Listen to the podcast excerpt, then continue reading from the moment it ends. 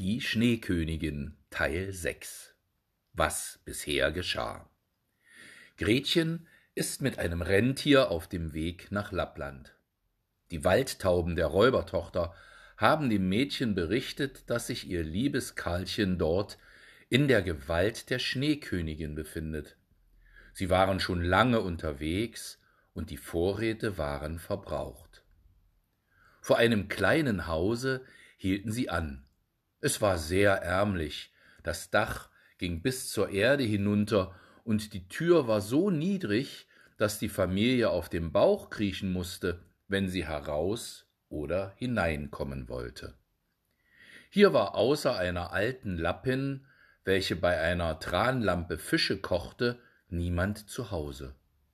Das Rentier erzählte Gretchens ganze Geschichte, aber zuerst seine eigene, denn diese erschien ihm weit wichtiger, und Gretchen war von der Kälte so mitgenommen, dass sie nicht sprechen konnte. Ach, ihr Armen, sagte die Lappin, da habt ihr noch weit zu laufen, ihr müßt über hundert Meilen weit nach Finnmarken hinein, denn dort wohnt die Schneekönigin auf dem Lande und brennt jeden Abend bengalische Flammen. Ich werde ein paar Worte auf einen trockenen Klippfisch schreiben. Papier habe ich nicht. Den werde ich euch für die Finnin dort oben mitgeben die kann euch besser Bescheid erteilen als ich. Und als Gretchen nun erwärmt worden war und zu essen und zu trinken erhalten hatte, schrieb die Lappin ein paar Worte auf einen trockenen Fisch, bat Gretchen wohl darauf zu achten, band sie wieder auf das Rentier fest, und dieses sprang davon. Die ganze Nacht brannten die schönsten blauen Nordlichter, und dann kamen sie nach Finnland und klopften an den Schornstein der Finnen, denn sie hatte nicht einmal eine Tür. Da war eine Hitze drinnen, so dass die Finnin selbst fast ganz nackig ging. Sie war klein und dabei ganz schmutzig. Sie löste gleich die Kleider des kleinen Gretchens auf, zog ihr die Fausthandschuhe und Stiefel aus, denn sonst wäre es ihr viel zu heiß geworden legte dem Rentier ein Stück Eis auf den Kopf und las dann, was auf dem Klippfisch geschrieben stand. Sie las es dreimal, und dann wusste sie es auswendig und steckte den Fisch in den Suppenkessel, denn der konnte ja gut gegessen werden, und sie verschwendete nie etwas. Nun erzählte das Rentier zuerst seine Geschichte und dann die des kleinen Gretchen und die Finnin blinzelte mit den klugen Augen, sagte aber gar nichts. Du bist klug, sagte das Rentier. Ich weiß, du kannst alle Winde der Welt in einen Zwirnsfaden zusammenbinden, wenn der Schiffer den einen Knoten löst, so erhält er guten Wind, löst er den anderen, dann weht es scharf und löst er den dritten und vierten, dann stürmt es, dass die Wälder umfallen. Willst du nicht dem kleinen Mädchen einen Trank geben, dass sie zwölf Männer Kraft erhält und die Schneekönigin überwindet? Zwölf Männer Kraft? Sagte die Finnin. Ja, das würde viel helfen. Und dann ging sie nach einem Brette, nahm ein großes zusammengerolltes Fell hervor und rollte es auf. Da waren wunderbare Buchstaben drauf geschrieben, und die Finnin las, dass ihr das Wasser von der Stirn herunterlief. Aber das Rentier bat so sehr für das kleine Gretchen, und Gretchen blickte die Finnen mit so bittenden Augen voller Tränen an, dass diese wieder mit den ihrigen zu blinzeln anfing und das Rentier in einen Winkel zog, wo sie ihm zuflüsterte, während es wieder frisches Eis auf den Kopf bekam. Der kleine Karl ist noch bei der Schneekönigin und findet dort alles nach seinem Geschmack und Gefallen und glaubt, es sei der beste Ort in der Welt. Das kommt aber davon, weil er einen Glassplitter in das kleine Herz bekommen hat und Glaskörnchen in das Auge. Die müssen zuerst heraus, sonst wird er nie ein Mensch und die Schneekönigin wird die Gewalt über ihn behalten. Aber kannst du nicht dem kleinen Gretchen etwas eingeben, so dass sie Gewalt über das Ganze erhält? Ich kann ihr keine größere Gewalt geben, als sie schon besitzt. Siehst du nicht, wie groß diese ist? Siehst du nicht, wie Menschen und Tiere ihr dienen müssen, wie sie auf bloßen Füßen so gut in der Welt fortgekommen ist?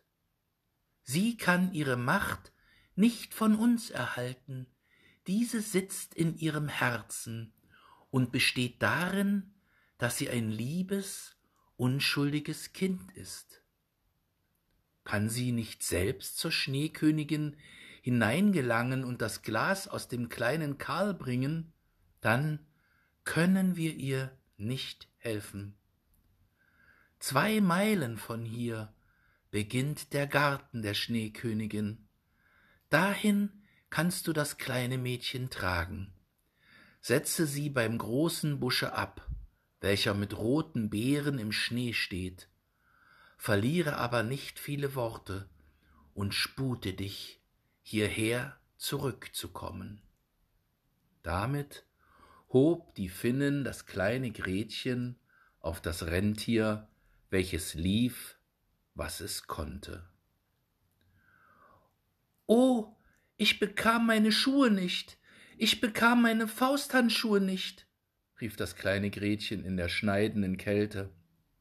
Aber das Rentier wagte nicht anzuhalten, es lief, bis es zu dem Busche mit den roten Beeren gelangte.